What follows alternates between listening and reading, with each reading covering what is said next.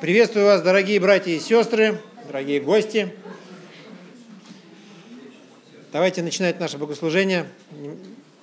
Немножечко даже задерживаемся. Так, такая весенняя, весенняя суета такая. Солнце яркое.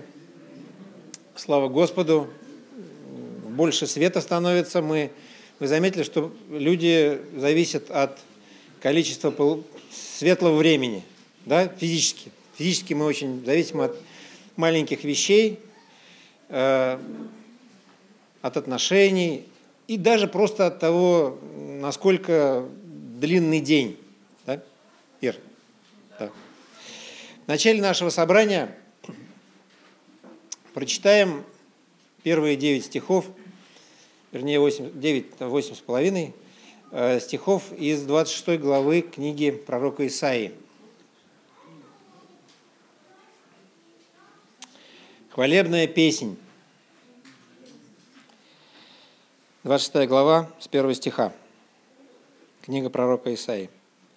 В тот день в земле Иудеи будут петь такую песнь.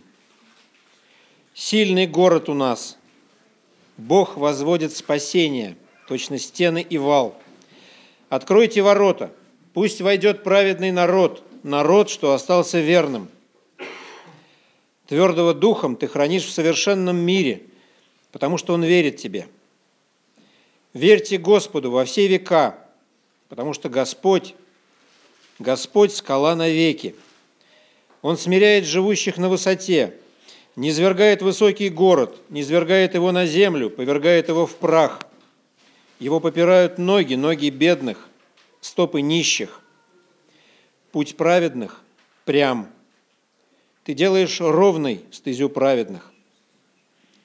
Да, Господь, идущие по стезе Твоих законов, мы ждем Тебя. К имени Твоему, к воспоминанию о Тебе стремятся наши сердца.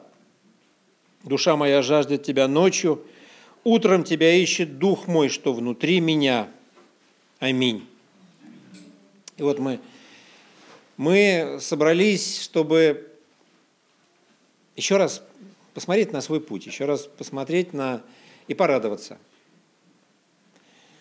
А, что-то мне подсказывает, что когда мы даже стараемся, чтобы путь наш не был прям, Господь его исправляет сильной рукой. Как-то мне э, вот Лена Фомина сказала, Игорь, сколько, э, был разговор про ГАИ или про что-то такое, да, про какую-то аварию, там много существует всяких путей, вот, она сказала, сколько раз я в жизни, ничего, что я говорю, Лен, да? Сколько раз я в жизни, э, ну, думала, что можно так, пойти на компромисс, да? Господь все равно наводит свой порядок, да, Он, он уверенно распоряжается в нашей жизни. Слава Богу, что когда мы э, теряем какие-то э, какие-то а, внутренние ориентиры, может быть, когда-то слабеем, когда-то устаем, Господь нас направляет, помогает нам, исправляет наш путь. Точно Он нас сильно любит, потому что мы несовершенны очень. Вспоминая Левину проповедь на прошлое, прошлое воскресенье. Давайте встанем, помолимся. Благодарим Его за это. Господь милосердный и вечный, мы приходим к Тебе в этот солнечный день, который Ты подарил нам. Мы благодарим Тебя за то, что Ты нам даешь радость нашей жизни. Когда-то больше, когда-то меньше, но всегда мы знаем, что впереди радость. И это согревает нас в трудные времена. Благодарим Тебя за то, что Ты исправляешь наш путь, что Ты делаешь его прямым, что Ты нам открываешь глаза на то, куда идти, как поступать. Это большая честь, большая привилегия, большое доверие Твое. Сделай так, чтобы этот вечер, этот день нашей жизни снова наполнил нас Твоим присутствием, еще обновил нас, и еще больше радости, еще больше вдохновения сопровождало нас в нашем пути. Мы призываем Твое имя Святое на нашу жизнь, на жизнь наших близких, на жизнь тех, кто нам дорог. Присутствуй здесь и Пусть тебе будет хорошо. Во имя Иисуса Христа. Аминь. Боже, благости безмерной,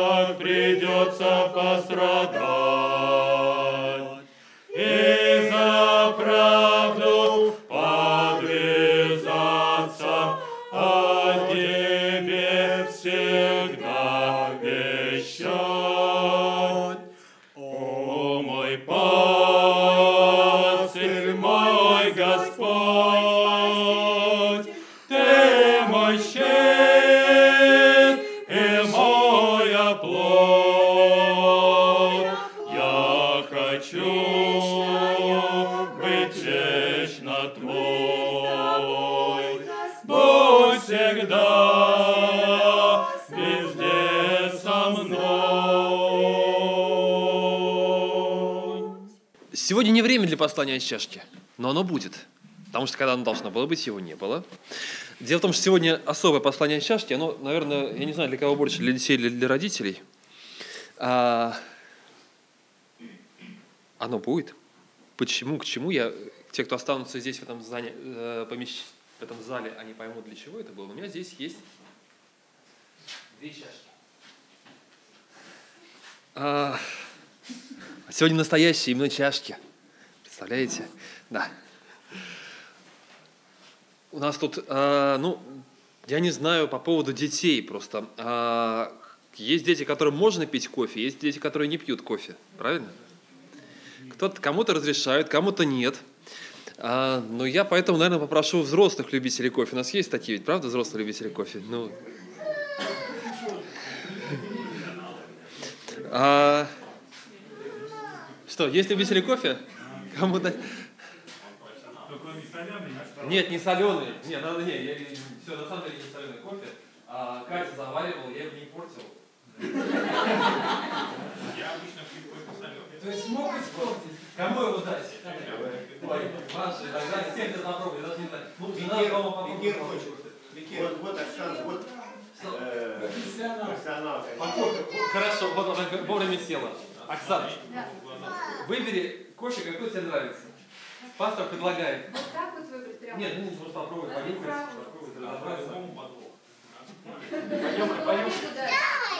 Можно Олегу. Олег с утра да, сидел, бедный, он проснулся сегодня в 4 утра. В 5, а в 5.15, извините, в 5.15. Я еще сократил. Так что можно Олегу дать. Давайте Олегу лучше дадим. Да, Олег, тебе нужно точно. У меня такое ощущение, что это пробуй, рассказываешь и так далее. Давай. Ну вот Олег точно скажет. Пробуй, рассказывай. Это очень похоже на растворимый кофе. Вы извините. Хорошо. А вот это...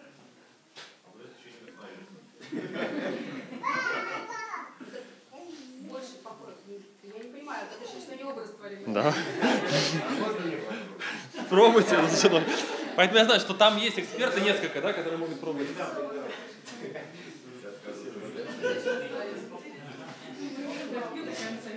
Ничего, что мы здесь не, не пьем.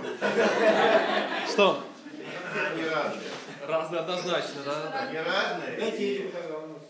И оба, и оба очень. да. Да? Да. Ну, извини, Катя. Да, да, я понимаю, что не все любят финский кофе. Надо было моей супруге дать. Она, она как раз наоборот его очень любит. Я слабо заваренный, очень мало. Расскажи, какая обжарка? Темная? Просто надо его, да, любителем быть. У нас на работе тоже не все его любят. Если выбирать, то я бы выбрала вот это. Да, я думаю, Да. судя по всему, да, я тоже, наверное, выбрал его, хотя я кофе не пью, я поэтому дал другим, да? а если его еще молоком разбавить, вообще не какой. А учится, ведь учится, правда? Ведь вот даже растворимый, а вот не всегда отличишь. Один из них есть растворимый, один из них обычный, но все-таки большинство людей говорят да. Так, хотя пьют растворимый кофе, если бы не пили, его бы не продавали. Да? Пьют, но между делом все говорят, ну это ерунда, да? Так. Вот, ну, между- ну, надо показать. И даже тот, кто не различает совсем, он все равно скажет, что настоящий кофе лучше, просто только ему... Ну, Оксана разобралась, то есть я, это не к ней. Да. А есть вещи, которые, которые делаются быстрее, которые делаются медленнее в жизни. И почему-то вот те вещи, которые делаются в жизни медленнее, они бывают гораздо более драгоценными, гораздо, гораздо качественней, гораздо лучше. Да? Те вещи, которые делаются быстро, они, э, они удобные. На самом деле растворимый кофе удобней. Растворимый кофе, а, если бы он не был удобный, его не продавали на всяких автозаправках и, где, и в других местах, да? Посыпал, раз-два, готово. Но тем не менее есть большая разница между тем, что происходит медленно в нашей жизни, между тем, что происходит быстро. Поэтому первое, у меня очень простое и понятное, вот то, что для детей, хотя я понимаю, это тоже, наверное, больше для взрослых. Дети, не торопитесь расти. Взрослым об это скажут. Взрослым об это скажут, которые смотрят назад и переживают, что зачем я так быстро вырос, правильно? Да. У меня есть ощущение иногда, что да, на самом деле смотришь наших детей и понимаешь, что в их жизни очень много всего растворимого. Но самое драгоценное и самое ценное, оно растет постепенно. И в вашей жизни тоже будет расти вера, понимание, настоящие знания. Они не всегда получаются быстро, и можно очень быстро взять, написать бумажку, с которой можно списать во время урока, правильно? Но если ты хочешь, чтобы это осталось в голове, приходится гораздо больше времени и сил потратить, если это тебе пригодится в жизни. С чтением Библии, с молитвами. Есть вещи, которые вроде хочется быстро, ну, и сегодня я уже почитал, сегодня я уже помолился, сегодня уже в моей жизни произошло, а здесь сбегал, там сделал, все. Самые ценные вещи происходят медленно. Поэтому не переживайте. Всему свое время, просто постепенно, постоянно, пусть жизнь у каждого, у взрослого, у ребенка, будет, будет время для самого важного, которое должно вырасти. Это мое пожелание. Сейчас молитва. Как, со взрослыми мы к этой теме еще вернемся потом. А давайте помолимся о наших детях, которые растут. Да, чашечку убираем отсюда. Кто хочет попробовать кофе? Вот, которые все-таки растут. Иногда вот взрослые очень хотят и детей своих при- придержать, да, немножко. Куда же вы растете? Я понимаю, что они вырастут. И вырастают быстрее, чем, чем мы это успеваем заметить.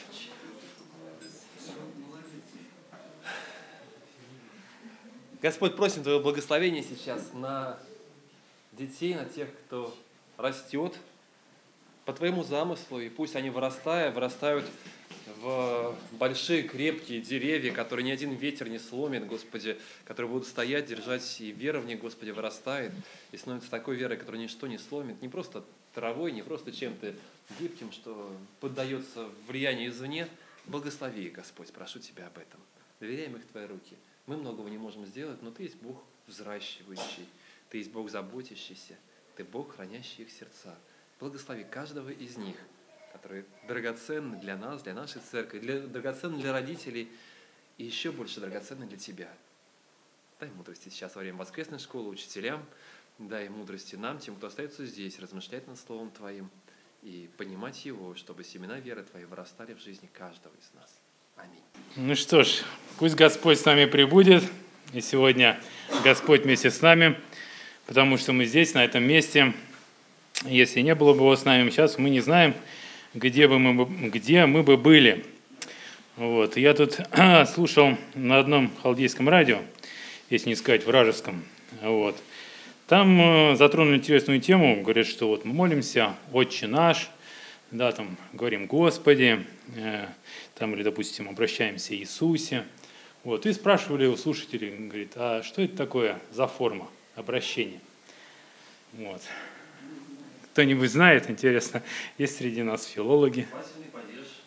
Звательный падеж. Вот я, наверное, тоже слушал, слушал это. Да, есть такой звательный падеж. Очень интересно, для меня это было откровение. Вроде у нас шесть падежей, а оказывается, было когда-то семь падежей.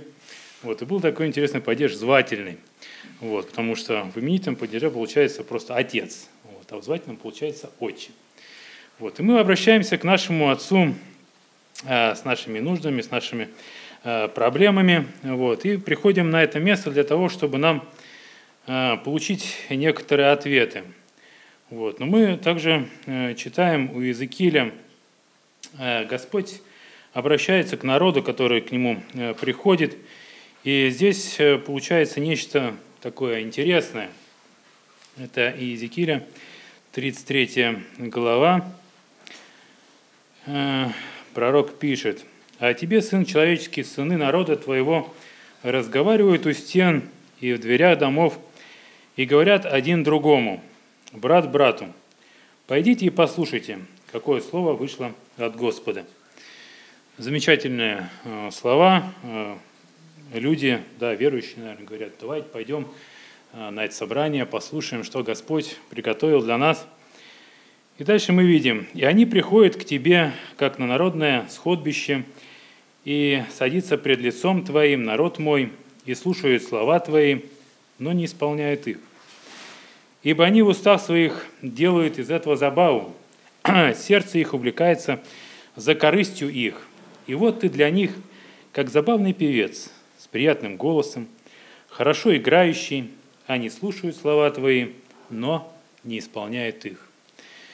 Бывает, действительно так происходит, э, говорятся красивые проповеди, да, красивые голоса, поются песни, гимны, вот, и Господь обращается ко всем из нас, вот, и бывает, что сердце, оно не готово, да, как написано, что вроде люди бы приходят, значит, вместе собираются, чтобы послушать слова, но тут же сердце своем они смеются над этими словами, они не воспринимают э, эти слова и говорят, что вот забавный певец, хорошо выступил, хорошо спел, вот, и написано, не исполняет их. Пусть мы сегодня приготовим наше сердце э, к слышанию, для того, чтобы открыть, ибо мы уже говорили об этом стихе, да, что Господь стоит у двери и стучит к нам в наше сердце. Он хочет, чтобы мы э, исполняли то, что написано. Э, еще одно место интересное, э, когда ВКонтакте, я не часто там бываю, вот, но так случается, что э, захожу, вдруг мне кто ничего там написал. А то однажды мне кто-то попросил Евангелие, где-то полгода назад. Вот. А я уже ему ответить не могу. Там ВКонтакте сделана такая штука, что сколько-то времени проходит.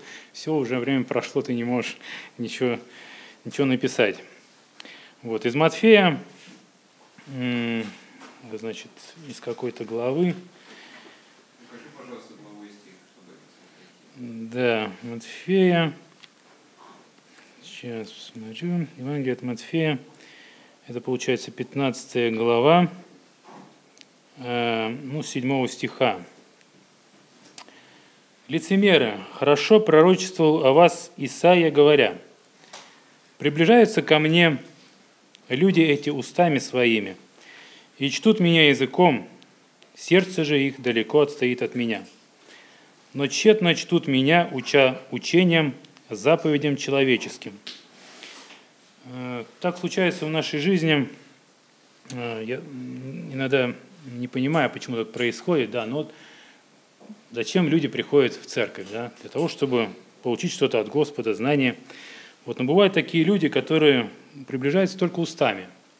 Мы видим это прекрасно вот на фарисеях, они э, приходили с Иисусом, часто у них происходил этот э, разговор, да, и он их обличал в лицемерии, э, в том, что они как гробы окрашенные, сверху людям кажутся благопристойными, хорошими, красивыми, Бога значит, почитающими.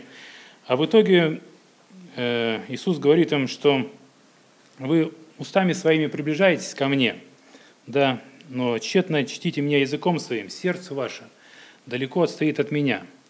Вот. И мне бы хотелось, чтобы сегодня мы тоже обратились э, к нашему сердцу, да, и посмотрели на него. Но ВКонтакте я увидел немножко другое, новый перевод – этого э, стиха. Здесь звучит немножко другими красками. А он им ответил, «Хорошо сказал о вас, лицемерах, пророк Исаия в Писании. Этот народ чтит меня устами, а сердце его далеко от меня. Тщетно их поклонение. Они учат человеческим заповедям, как моим.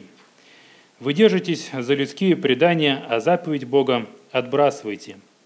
Как ловко вы отменяете заповедь Бога лишь бы соблюсти свои предания. Мы видим, что Иисус им говорит, что тщетно ваше поклонение. И если вы, так сказать, удалились от истинного поклонения Богу и собираетесь э, исполнять свои предписания, и в жизни так случается, когда человек долго уже идет за Господом, да, у него возникают какие-то стереотипы, вот, свое понимание тех или иных стихов. И когда Дух Святой стучится в сердце и говорит, что нет, ты не совсем прав, тебе надо немножко поправить свое. Вот, и наше сердце, наша, я бы сказал, гордость, она начинает сопротивляться этому. И вот мне сегодня хотелось бы значит, поговорить о гордости, о том, как в нашу жизнь приходит она. А, и все началось а, с одного Херувима, да, вы, наверное, знаете, он был прекрасен. Э, он был Херувимом осеняющим, и Господь создал его таким прекрасным, что сердце его, э, ну, если у них есть сердце, конечно, оно возгордилось.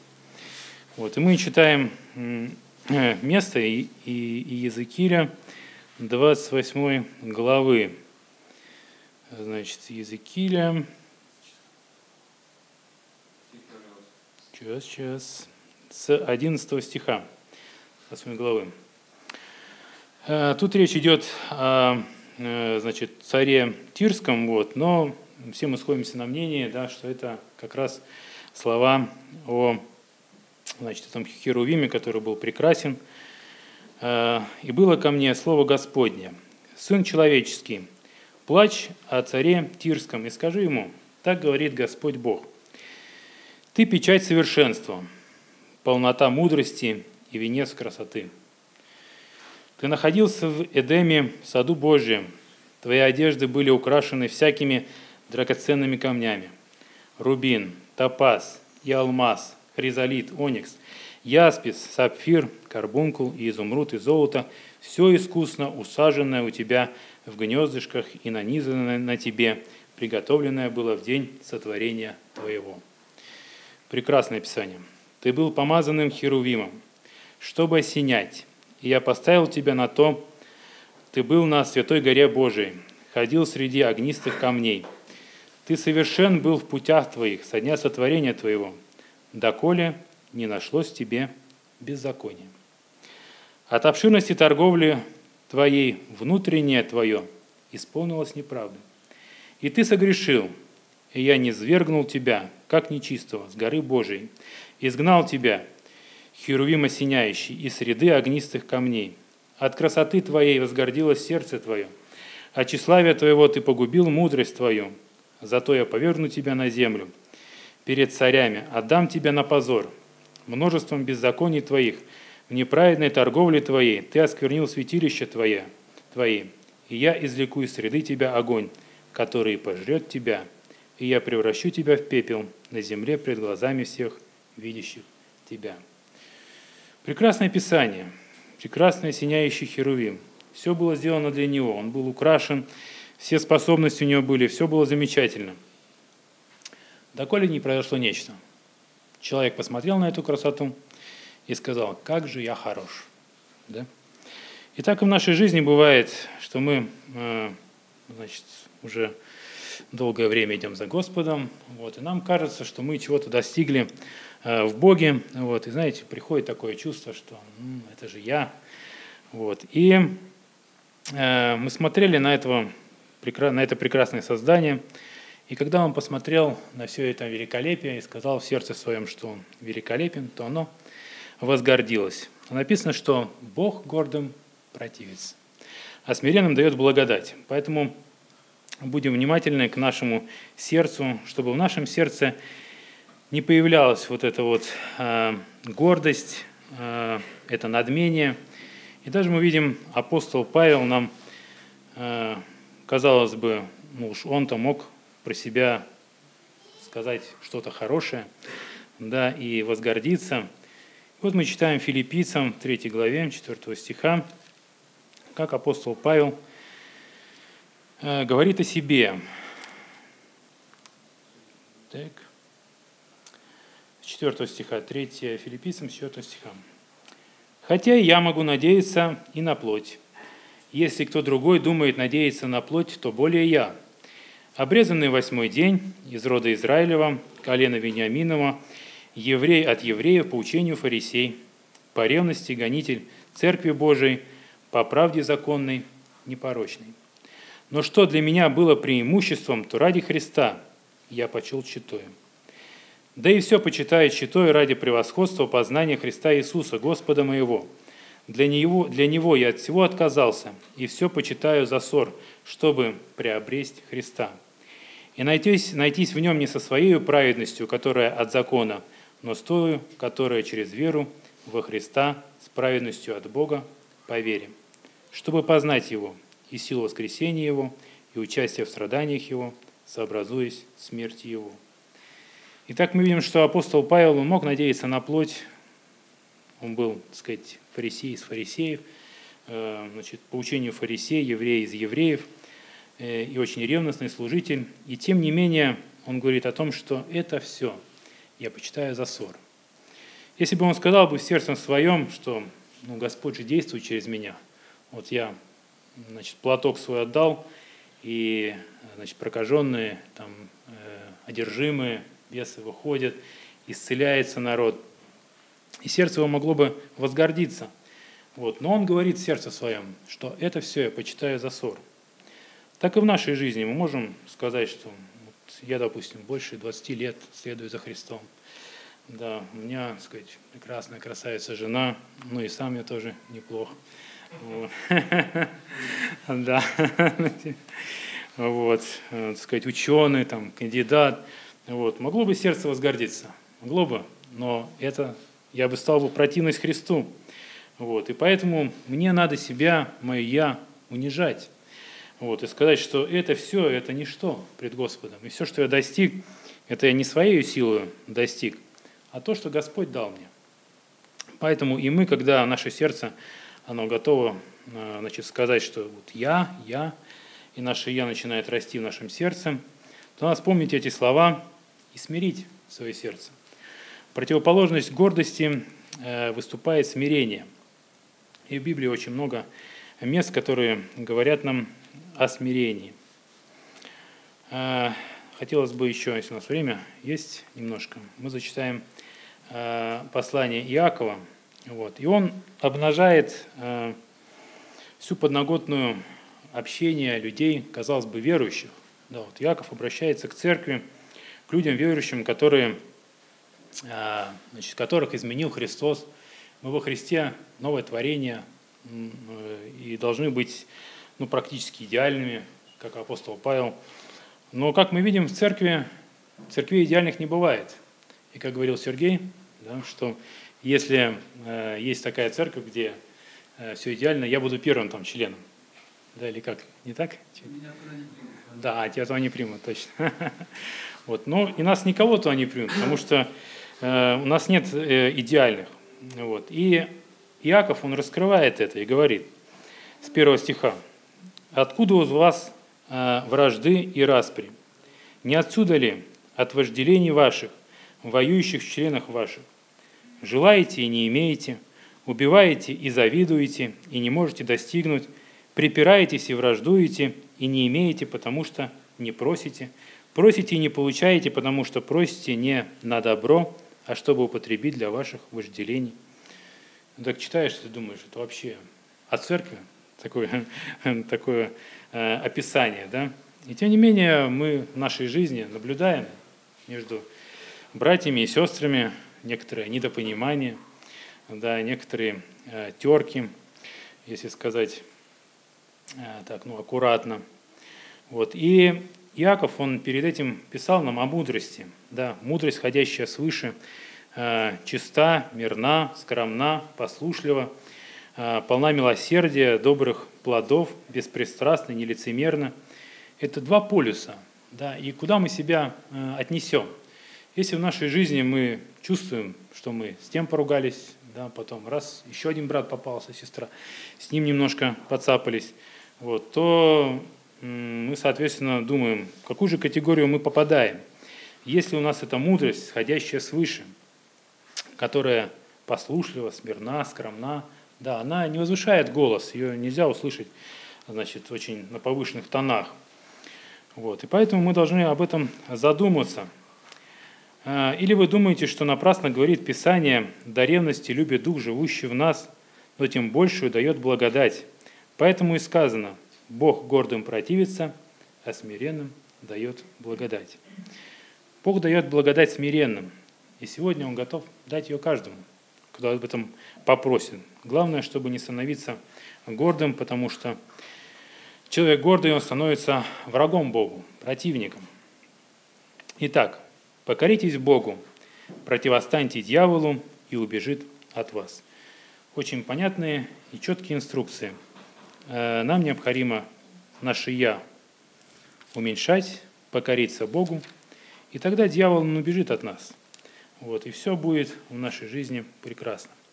Ну и в заключение хотелось бы еще одно место, 2 Тимофея, вторая глава.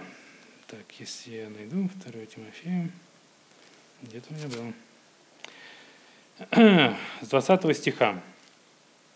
«О большом доме есть сосуды не только золотые и серебряные, но и деревянные, и глиняные, и одни в почетном, а другие в низком употреблении.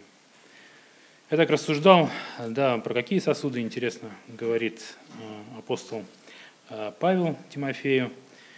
Мы знаем, что в доме есть много всяких сосудов, да, есть чаши, с которыми мы разносим преломление, да, есть, наверное, какие-нибудь не очень почетном употреблении – какие-нибудь ночные горшки, да, и, соответственно, э, апостол Павел говорит, что мы должны для себя выбрать, да, вот мы все сидим здесь, есть сосуды в почетном употреблении, есть в непочетном употреблении. Я так понимаю, что в почетном употреблении сосуд, он источает благодать, да, он э, остальных утешает, наставляет, вот. А сосуды в непочетном, они для нас э, являются как бы, ну, испытанием, которое мы должны терпеть. Из них из, изливается э, некоторое, наверное, недовольство, да, ропот. Вот. И тем не менее, апостол Павел говорит, что есть и те, и другие. Вот. И, соответственно, мы должны иметь мудрость, чтобы нам отнести себя либо к тем, либо к другим. Пусть мы будем все сосудами в благоприятном употреблении. Аминь. Как хорошо и приятно жить братьям вместе, как хорошо и приятно жить братьям вместе, как хорошо жить братьям вместе, как хорошо жить братьям вместе. Словно елей драгоценный на бороде Арона, Словно елей драгоценный на бороде Арона, Словно елей на бороде Арона, Словно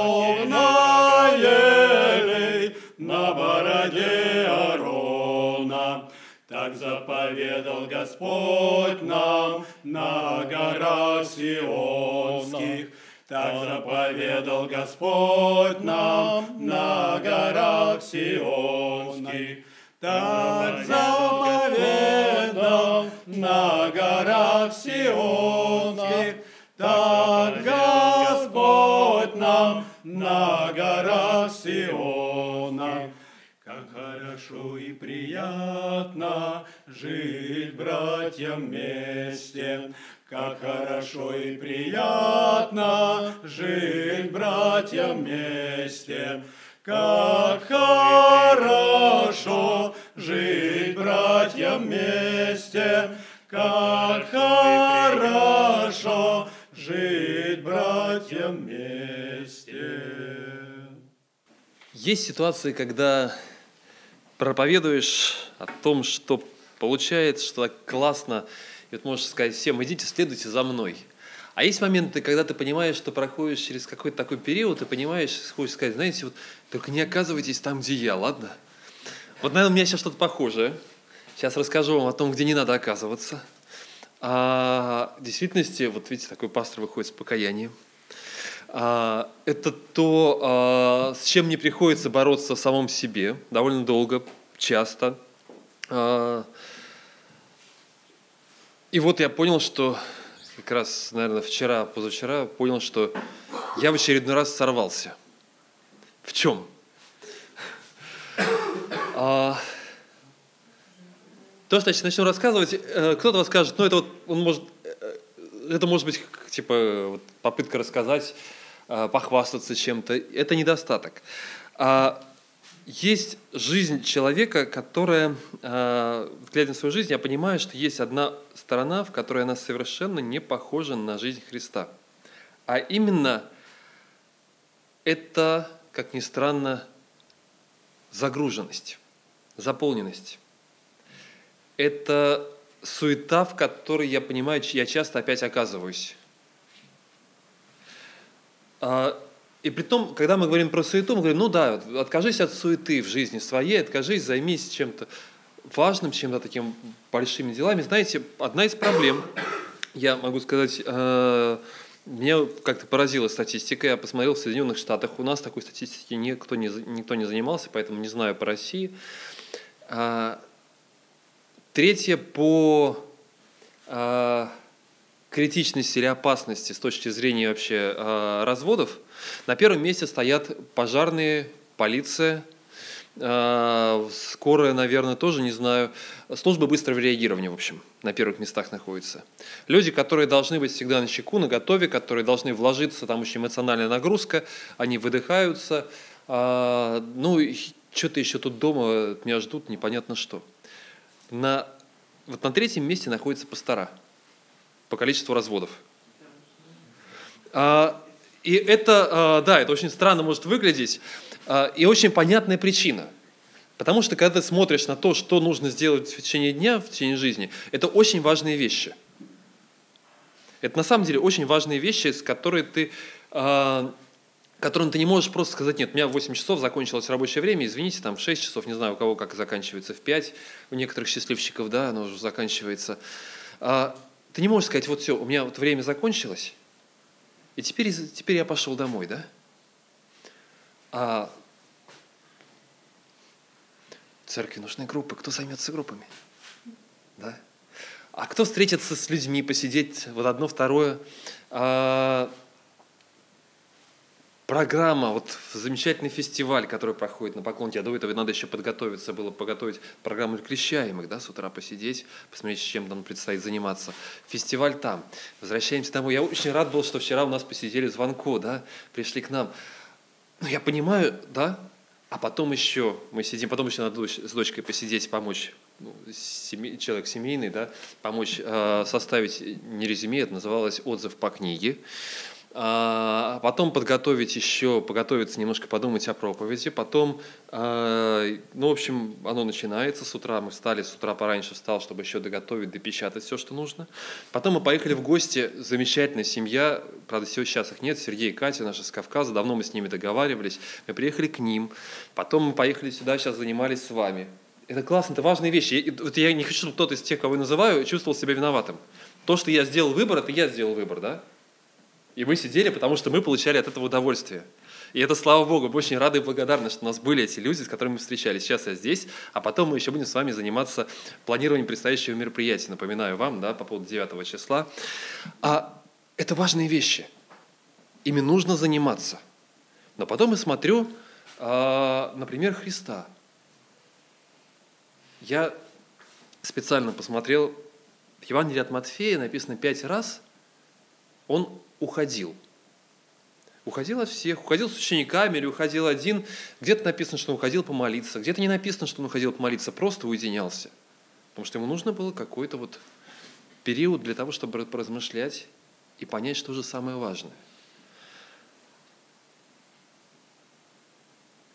Вот об этом, об этой суете. И как раз в это время сейчас я, с одной стороны, переживаю, с другой стороны, я рад, а, потому что совесть немножко меньше мучает меня, что я не попал на один семинар. Мы весной, а, вернее, осенью, когда ездили с вами на выезд, в то же самое время проходил замечательный семинар по книге, которая, кстати, издана в России. Правда, я ее еще не прочитал, но я знаю, что это замечательная книга.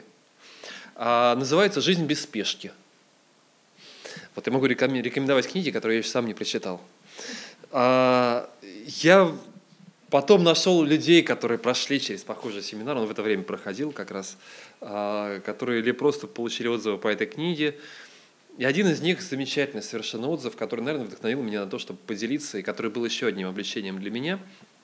А, Михаил Черенков на Украине, наш брат, который то же самое прочитал. Я думаю, что, как у многих, у него есть похожие ощущения – а, особенно там, да, со всеми этими желаниями, переменами в стране, куда надо что-то сделать, там, там, понимаешь, насколько это важно. Он написал статью, которая называется «Бог, который медлит». Это очень непривычно. Мы привыкли. Бог, который там исполняет обещания, Бог, которого есть свой ответ, Бог, который придет, поддержит вовремя. Но вот его вовремя очень сильно отличается от нашего вовремя. Ну, начиная вот с того же самого Евангелие от Луки, 9 глава, 10 стих. А, апостолы, возвратившись, рассказали ему, что они сделали. Да? То есть они приходят, большой, огромный проект евангелизационный. Они ходили по всему Израилю, рассказывали. Сейчас воодушевлены, и вот сейчас поймать их энтузиазм и сказать, а теперь идемте дальше. И у вас есть следующая победа. Вы достигли одного какого-то предела, вы сделали что-то одно, вы сделаете еще больше – они собрались вместе, после того, как собираются вместе, знаете, вдохновение такое, на конференции побываешь, на христианской, после нее восторг. Хочу, вот сейчас я все переверну в своей жизни. А я, кстати, когда семейные конференции провожу, а, одну из вещ... один из принципов, который мы с Марией стали говорить через некоторое время, мы говорим, знаете, после конференции у всех такой восторг, такое ликование. Вот, наконец-таки, я говорю, знаете, есть одна опасность. Вот сейчас вы уходите с большим таким вот воодушевлением с конференции, но есть большая вероятность, что где-то через месяц вы будете смотреть назад, и у вас останется от этой конференции скорее такое чувство вины, что вы теперь понимаете как, а все осталось там, где было. Оно сильно-то не поменялось что-то. Да, потому что есть воодушевление, есть энтузиазм, и одна из вещей, которую я начал делать, сейчас я обязательно заканчиваю семейные курсы, конференции, семинары таким принципом. Я говорю, вот вы выслушали, у вас есть большой энтузиазм, напишите одну, просто одну вещь, которую вы начнете делать вот от сих пор. Не надо писать все, потому что там много пунктов, много вопросов, которые затрагивались. Не надо писать всего. Одну вещь, которую начнете, которую начнете воплощать в своей жизни – и вот займитесь ей. Все остальное хорошо, придет время для того, чтобы выросло и все остальное. Да? Но вот есть что-то одно, чем вы можете заняться. И я понял, что это намного эффективнее, когда человек смотрит, сознательно выбирает и говорит, вот это, наверное, хочется, конечно, перевернуть всю свою жизнь. Мы говорим, нет. Вот одно. Что ты изменишь в своей жизни сейчас? На чем ты сейчас сосредоточишься? Что нужно изменить вот сейчас? Не, не делать больших планов. С чего ты начнешь? Вот сейчас они пришли с конференции, с большой, да, воодушевленные апостолы, которые хотят, давайте мы сделаем, сейчас перевернем весь мир. Христос говорит, я видел сатану, упавшего с небес. Там такие вещи сейчас происходят, вы просто сами не понимаете, что происходит. Давайте, наверное, они все, мы пойдем, мы сейчас вообще сокрушим тут все, весь этот мир перевернется. Он говорит, стоп, стоп, стоп. И он, взяв их с собой, удалился особо в пустое место, близ города, называемого Вифсаидой. А теперь побудьте в тишине. Замечательные вещи прошли, а теперь побудьте в тишине и подумайте, что у вас внутри происходит. Остановитесь. Размышляйте о своем хождении перед Богом. Размышляйте не просто о победах, которые вы совершите в этом мире, которые будут совершены когда-нибудь через церковь. Размышляйте о том, что сейчас может произойти в вашей жизни. За что вы лично благодарны Богу, что у вас произошло. Я не знаю, о чем они беседовали – но это было время, это была резкая остановка, которую он почему-то сделал в их жизни. Хотя так легко было взять и чуть-чуть просто пихнуть и сказать, и они бы пошли. Но было что-то гораздо более важное. Вот сейчас. Просто приостановиться. И таких остановок много. Толпа людей окружает Иисуса, и вдруг он останавливается и не просто говорит, о, как классно, что здесь дети, Благослови, Господь Всевышний, да, и всех этих детей, которых мамочки принесли. Он останавливается и берет их на руки. У него есть время для того, чтобы делить внимание каждому из них. А значит, а значит, осталось 10, 15, 20 человек, которые так и не смогли пробиться к нему, потому что очередь у него за это время выросла. Он уходит в пустынные места. Как хорошо. На самом деле мы все мечтаем. Хорошо бы нам уходить в пустынные места, останавливаться, находить в жизни тишину. Но надо понимать, что когда он уходил в пустынные места, оставались десятки, сотни, а может быть и тысячи людей, которых он не исцелил, чьи жизни остались неизмененными, потому что он ушел от них. Это как-то не состыковывается одно с другим – но почему он выбирал такой путь? Он говорит, вам нужна, мне нужна тишина, говорил он себе. Мне нужно остановиться. Мне нужно провести время с моим отцом. Мне нужно выбрать самое важное. За три года, которые он здесь ходил, произошло не так много вещей, которые, о которых можно было бы говорить. Группа учеников, таких еще, ни шатка, ни валка, которые не знали, как они смогут идти за ним, смогут или нет –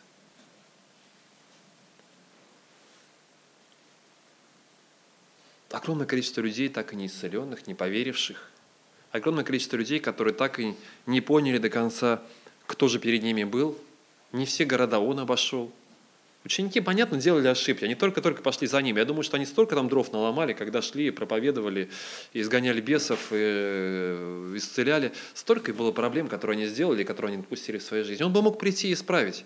Кого-то он исправил, да, когда, помните, спускался с горы и увидел, что так и не могут изгнать, э, исцелить он пришел, это сделал, да, изгнал бесов. Сколько людей, когда, сколько раз ученики, наверное, сталкивались с тем же самым, и его не оказывалось рядом. И они расходились и думали, ну у нас не получилось. Что же за учитель такой? Но он выбирал что-то очень важное. В жизни христианина наступают моменты, когда очень легко выбирать между хорошим и плохим. Между хорошим или даже и просто нейтральным. Да? Телевизор посмотреть или почитать Писание, если нет времени. Да? Ну, давай, если мало времени, конечно, я лучше почитаю Писание. Это очень правильные, хорошие вещи, да, о которых мы говорим. Но когда ты выбираешь между хорошим и другим хорошим, между важным и другим важным, вот это, наверное, самое сложное. У Бога было время для всего. Бог, который медлит. Он пришел в этот мир.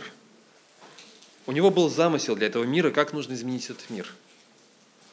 Насколько прошло, независимо от того, как, э, к какой школе э, хронологически вы относитесь, по самым замечательным коротким э, расчетам среди младо так называемые есть младоземельные креационисты, которые считают, что сейчас 6, 6 тысяч лет от сотворения мира прошло, даже по их взглядам прошло как минимум 4 тысячи лет между тем, когда человечество упало. Прошло полторы тысячи лет между тем моментом, когда он сказал, дал свое обетование Аврааму, между тем, когда пришел Христос. Полторы тысячи лет – Бог готов ждать, пока что-то произойдет внутри людей. Когда придет послание Галатам, 4 глава, угу. я упустил это место? Не вписал его? Галатам 4.4. Но когда пришла полнота времени, Бог послал Сына Своего Единородного, который родился от жены, подчинился закону. Когда пришла полнота времени? Бог знал, когда настанет время для того или для другого. Вот сейчас тогда я да, к следующему месту, которое приготовил, Неемия. Угу. Девятая глава, извини, Артем, что я забыл про это место. А, люди следуют за ним, народ следует за Христом.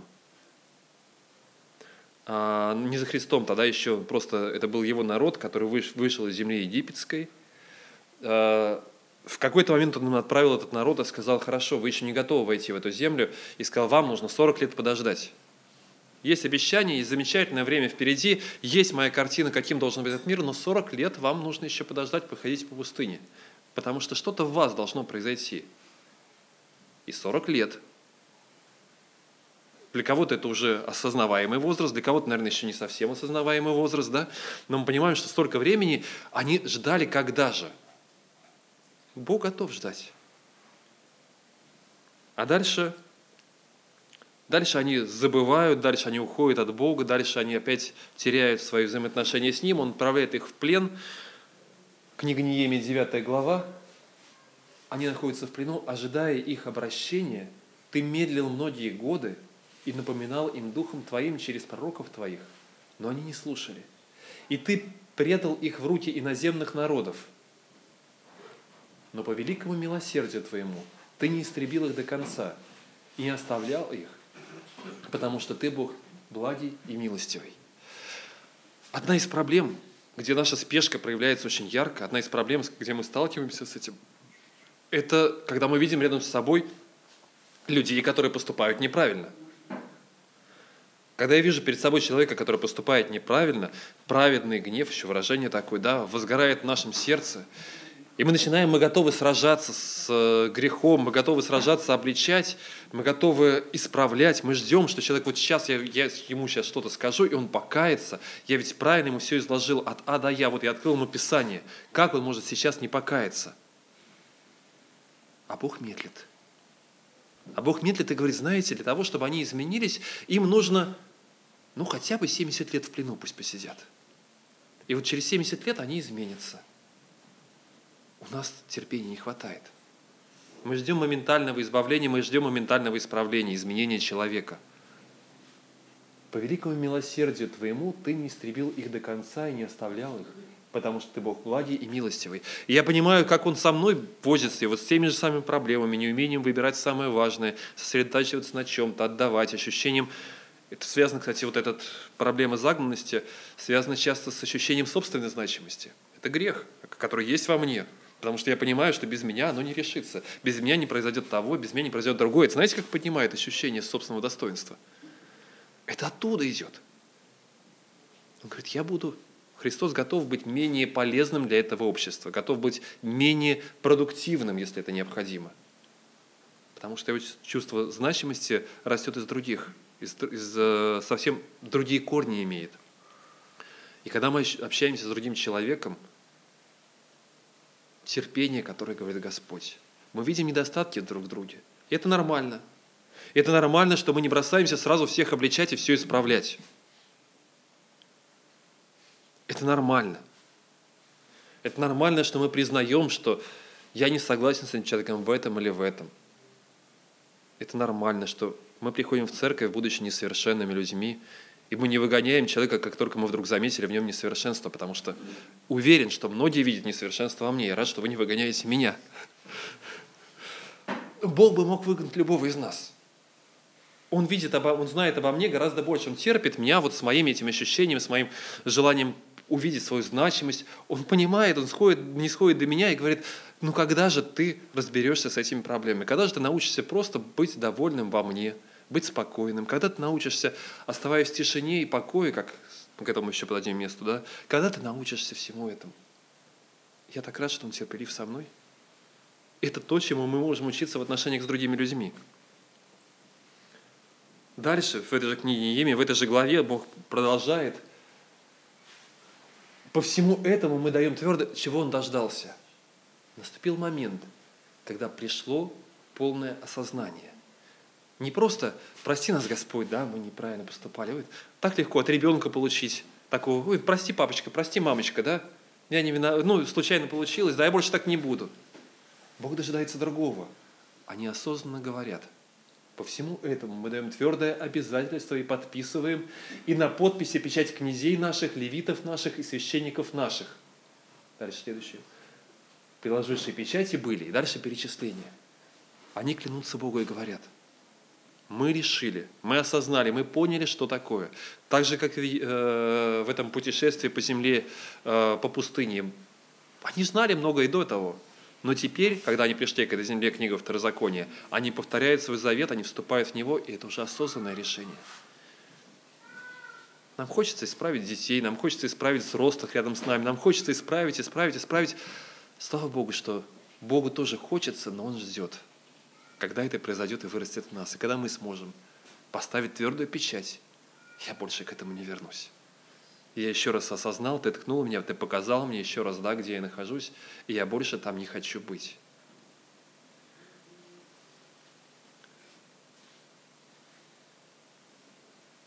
Мы хотим быстрых решений. Мы хотим быстрых ответов на наши вопросы, но очень часто эти ответы совсем другие. Книга Исаия, 30 глава. Происходит нападение на а, Израиль находится в опасности, Вавилон, не просто в опасности, Вавилон уже захватил, но временно отошел, поставил своего царя. Они многое пытаются понять, что нам надо сделать, и они понимают, вот есть тот, кто может противостоять Вавилону. Это Египет. У нас есть решение. Давайте обратимся к Египту, давайте пойдем туда. У нас есть ответ, как решить вот нынешнюю несправедливую, неправильную ситуацию. Они обращаются, бегут в Египет. Что говорит им Господь? И вот так говорит Господь Бог, святый Израилев – Оставаясь на месте и в покое, вы спаслись бы. В тишине и уповании крепость ваша, но вы не хотели. И говорили, нет, мы на конях убежим, зато и побежите. Мы на быстрых искачем, ускачем, зато и преследующие вас будут быстры.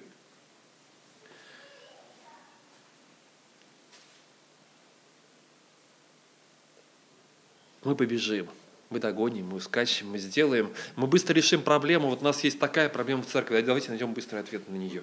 У нас есть такая сложность, давайте мы найдем быстрое решение, мы перестроим, мы переделаем, переставим. Мы будем меняться. Бог работает нас, с нами. Бог работает с нашей церковью, меняет ее. Я смотрю и вижу, и надо, ой, так хочется, давайте быстрее что-то. Давайте сделаем вот так, давайте вот здесь побыстрее, давайте здесь. Бог терпеливо смотрит на каждого из нас. И это радость. Это дает спокойствие, это дает мир,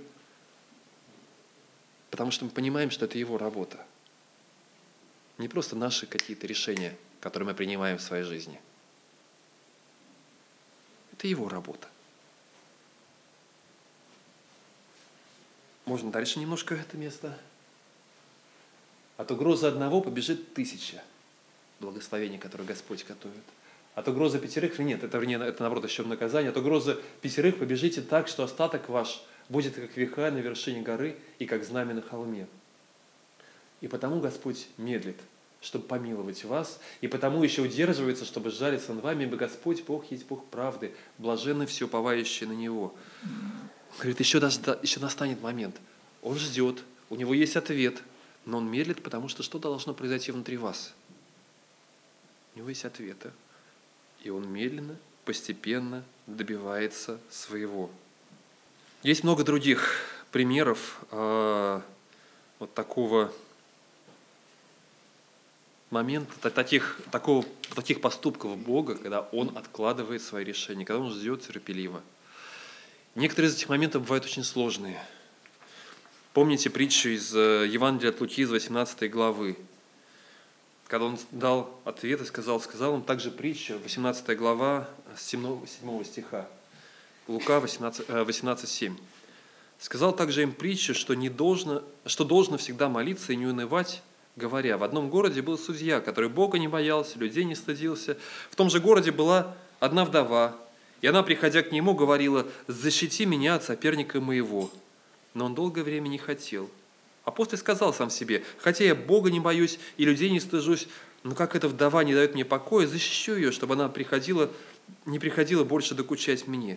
И сказал Господь, слышите, что говорит судья неправедный? Так Бог ли не защитит избранных своих, вопияющих к Нему день и ночь, хотя и медлит защищать их? Сказываю вам, что подаст им защиту вскоре.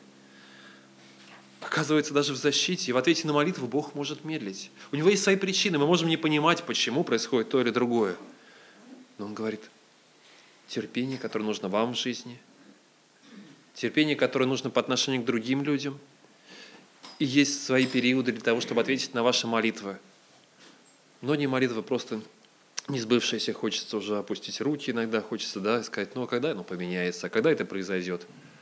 Бог знает – и в ободрении он дает вот такие стихи и примеры. Говорит, продолжайте. Продолжайте молиться, даже если вы не видите ответов сейчас. Молиться о людях, молиться о себе. Наберитесь терпения. Известный пример, вот как раз, который тоже перечитывал недавно из книги Откровения, из шестой главы, когда перед жертвенником находятся души убиенных за Слово Божие, за свидетельство, которое они имели – и возопили они громким голосом, говоря, «Доколе, Владыка Святой истины, не судишь и не мстишь живущим на земле за кровь нашу?» И даны были каждому из них одежды белые. И сказано им, с одной стороны, Бог утешает, дает им белую одежду, но говорит им, чтобы они успокоились еще на малое время, пока и сотрудники их, и братья их, которые будут убиты, как они, дополнят число. И говорит, гонения, о которых мы молимся, мы молимся сейчас и переживаем о том, что происходит в мире – кто-то переживает о том, что происходит в нашей стране.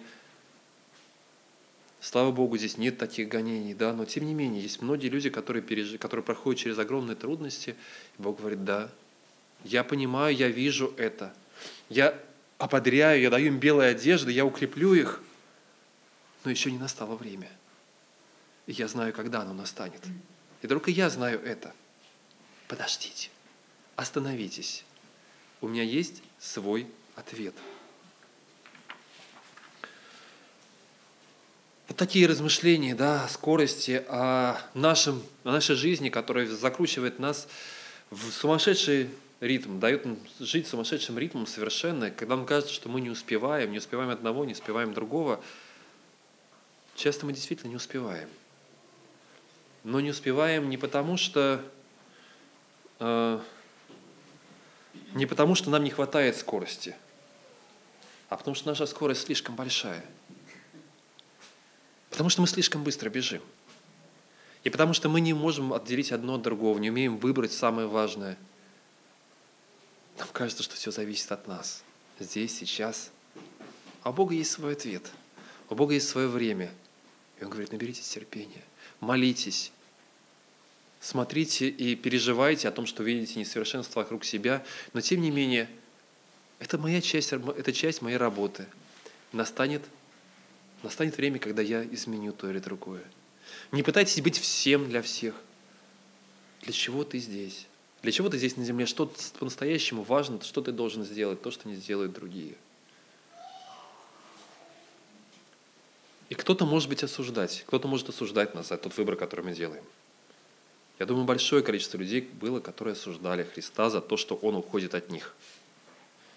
Как минимум, нескольких людей мы точно знаем, когда Он зачем-то, мы можем сейчас, так уже оглядываясь назад, понимать частично хотя бы, почему, когда Он не пришел в Вифанию вовремя, когда там умер Лазарь.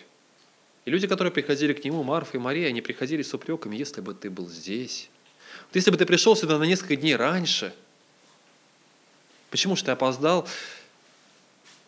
Мы будем опаздывать в глазах людей, по крайней мере, да? Мы не будем успевать делать то, что кто-то считает правильным и важным. Но внутри мы придем к гораздо большему спокойствию и пониманию тому, что мы, как Христос, который сказал, да, я сделал то, я прошел путь, который нужно, как Павел, который сказал, течение совершил, веру сохранил – мы сможем сказать это, потому что мы знаем, для чего Он отправил нас, что мы должны сделать для Него. Вот такое размышление о тишине, покое, о мире и пожелании. Пожелание вам, пожелание мне самому. Потому что это то, с чем вот мне придется разобраться. Да, и с чем я сейчас разбираюсь в своей жизни. Потому что я понимаю, что я, слава Богу, я смог продержаться январь. И я понимаю, что я сорвался в феврале.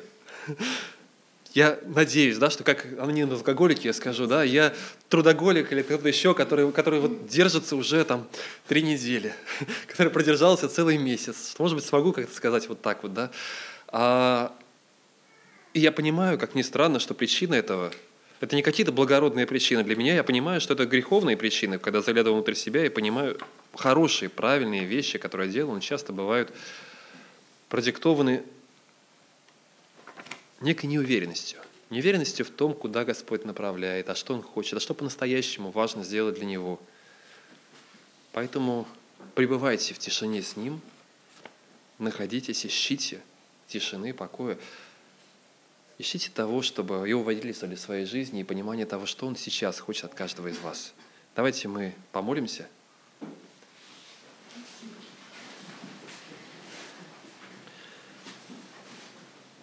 Господь, Ты есть Бог всемогущий, и Ты есть Бог, который не торопится. У Тебя есть быстрые ответы и быстрые решения, но почему-то Ты, ты задумал идти таким путем. Ты ждешь. С кем-то 70 лет, 40 лет, с кем-то тысячи лет ты продолжаешь ждать. Ты ждешь с нами, в жизни каждого из нас, и ты терпеливо смотришь на наши проблемы и позволяешь нам постепенно вырасти, осознать их, прийти к Тебе с осознанием, поставить печать, что есть то, с чем мы расстаемся. Благослови нас, Господь. Благослови нас, делая самое важное для Тебя, то, к чему Ты призвал нас. Быть спокойным в этом. Находиться в тишине и покое пред лицом Твоим. Благослови нас, Боже, благослови нашу церковь в этом – Помоги нам следовать за Тобой верно. И да будет имя Твое прославлено через то, что мы делаем, через наши жизни, через то, кем мы являемся, самое главное. И этот мир будет меняться с той скоростью, с которой Ты задумал, Господь.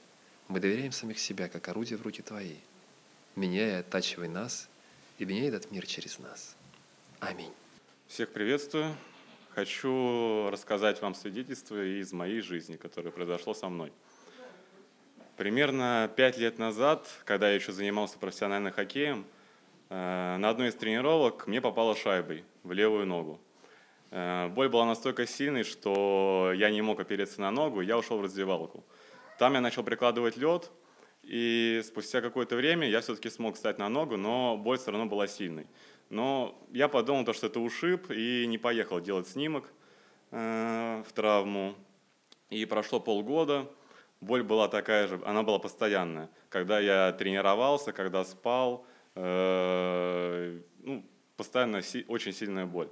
И я решил съездить в спортивный диспансер, чтобы все-таки сделать снимок. Я сделал снимок, прихожу к врачу, врач смотрит снимок и говорит то, что с удивлением, как ты вообще ходишь? То есть, а про тренировки я вообще молчу, как ты тренируешься. И он настаивал, чтобы я все-таки э, начал лечение. То есть у, него это было, э, даже это не обсуждалось, то, что я должен лечить, то есть свою ногу, вот эту трещину. Но я сказал то, что у меня игры, у меня тренировки, я после сезона, как сезон закончится, я приеду и залечу. В результате сезон закончился, я так и не залечил свою ногу.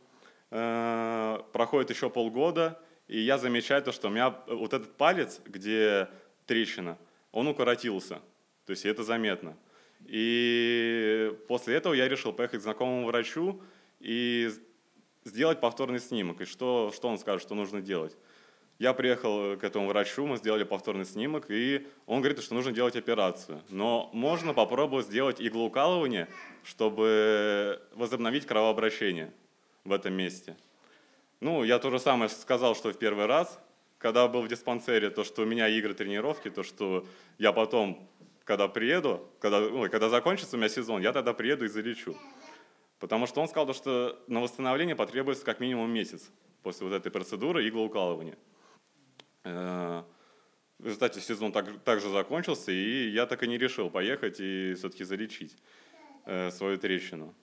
И прошло с этого момента 5, 5 лет, и э, боль была такая же постоянная, очень сильно болела нога. И, как говорит апостол Павел,